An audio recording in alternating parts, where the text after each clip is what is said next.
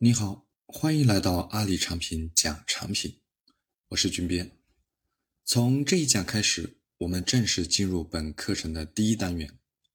第一单元会讲产品岗的起源、发展及未来，产品经理日常工作的内容，产品经理需要具备的基本素质，产品经理的常见误区等等。这一讲我先从产品经理岗的起源讲起。产品经理这个岗位起初是宝洁公司在二十世纪三十年代最先开始使用的。它的背景是这样的：当时宝洁公司常运用一种叫做多品牌策略的竞争策略。这种策略就是在同一个品类下，针对不同客户群体推出不同的产品。比如，宝洁公司的快消品类下的洗发水产品。就会有多个品牌，像海飞丝、飘柔、潘婷、舒肤佳等等，这些品牌就是这个竞争策略的产物。在二十世纪三十年代，宝洁公司推出了两个品牌的香皂，一个品牌推出的早一些，知名度就大一些，也就更受消费者欢迎；另一个品牌推出的时间较晚，虽然销量也不错。但是远远比不上老品牌，而这两个品牌都是一个销售团队负责销售，那么销售团队肯定会把主要精力放到那个相对好卖、品牌知名度更高的老品牌上，这样新品牌的成长就会受到老品牌的影响。一位叫做里奥麦克尔罗伊的员工发现了这个问题。就向公司提出要设立一个品牌经理的职位，这个品牌经理就是最早的产品经理。有了这个岗位，此后每当推出一个新的产品，就会为这个新的产品指定一位产品经理，这位产品经理只对这款产品负责。结果显而易见，这种产品经理制度推出后大获成功，于是。大企业也都纷纷效仿，设立自己的产品经理岗位。二十世纪八十年代，产品经理制度从消费品行业又进入到计算机软件领域，众多知名的软件公司都设立了产品经理岗位，如微软、甲骨文等。早期的产品经理和我们现在的产品经理虽然都叫产品经理，却有着很大的不同之处。早期的产品经理更加偏重产品的包装、宣传和销售，但是在识别用户需求、思考产品定位、为产品的成败负责等方面又是一脉相承的。二十世纪九十年代，第一波互联网热潮兴起，由于早期的互联网公司大多是传统 IT 公司转型而来。所以，产品经理这个岗位又进入到了互联网行业。早期互联网的商业模式还在探索阶段，绝大部分互联网产品都是免费使用，吸引用户疯狂融资。在这个背景下，当时的互联网产品经理不需要考虑产品的包装和销售，更多的侧重点是去研究用户需求，并在此基础上。用产品去承接用户需求，同时持续提升用户体验，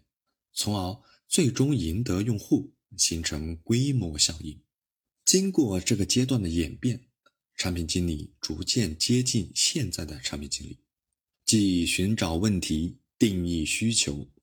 注重用户体验。产品经理虽然起源于快销传统行业，又进入计算机软件领域。但是让产品经理大放异彩的是互联网行业。接着详细展开讲一讲国内互联网产品经理的发展。讲到这里就绕不开传奇产品经理于军。于军是百度的第一位产品经理，先后创建了百度贴吧、百度知道等曾经非常成功的互联网产品。他是如何创造了这么多成功的产品呢？于军最早负责的是百度搜索业务，在他进行用户搜索数据分析的时候，他发现非常多的长尾词汇也存在大量的用户进行搜索，既然有这么多的人在搜索一个冷门的长尾词汇，他们之间是不是有交流和讨论这些词汇的需求呢？带着这个问题，于军创立了百度贴吧。在用户搜索一个词汇的时候，搜索结果里就会有一条内容告诉用户，在百度贴吧里有一群对这个词感兴趣的人，你可以和他们沟通交流。百度贴吧上线后，恰好又赶上了超级女声，于是每一个超女选手的背后都有至少一个相关的贴吧，无数的粉丝每天贡献着海量的内容和使用时长。于军用一个强大的事实证明，无需重大的技术突破，也不必大范围的营销传播，只要能够细致深刻的洞察用户的需求，就可以吸引到数量惊人的用户群体。这对当时的互联网行业来说，无疑是性价比非常高的选择。于是，产品思维、产品经理方法论就成为互联网的热门话题。从此，产品经理在互联网行业的地位和话语权逐步提升。现在回过头来看，当时的互联网正处于技术曲线的第二个上升期，技术已经基本成熟，互联网公司之间不存在特别明显的技术优势，于是比拼对用户的理解，提升用户体验，成为企业之间竞争的焦点。因此，负责理解用户、挖掘用户需求的产品经理自然变得越来越重要。今天，随着互联网商业模式越来越成熟，企业对产品经理的需求也进入到了新的阶段。产品经理不仅要理解用户需求，也要对业绩负责。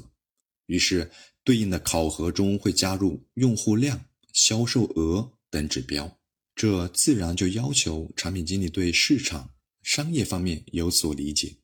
未来随着互联网行业越来越成熟，随着数字化的发展进程越来越深刻，产品经理的价值也越来越重要。同时，随着智能手机的普及、智能硬件设备的成熟、人工智能等新技术的完善，产品经理也将有更多、更大的空间可以发挥，多方面的发展。带来的是产品经理岗位不断的细分，比如从业务对象上可以分为 C 端产品经理、B 端产品经理和平台产品经理等，分别面向的是个人用户、企业用户和企业内部用户。从产品形态上又可以分为软件产品经理和硬件产品经理，从业务类型上还可以分为电商产品经理、社交产品经理。短视频产品经理等，从专业技能上又可以分为人工智能产品经理、大数据产品经理、营销产品经理等等。未来随着产品经理岗位分工越来越精细，不同岗位之间的技能差异也会越来越大，那么对技能的垂直要求自然也会越来越高。以后的产品经理会逐渐发展成为具备梯形能力的人才。既要掌握通用的产品方法论，又要掌握垂直领域的业务知识。好，回顾这一讲，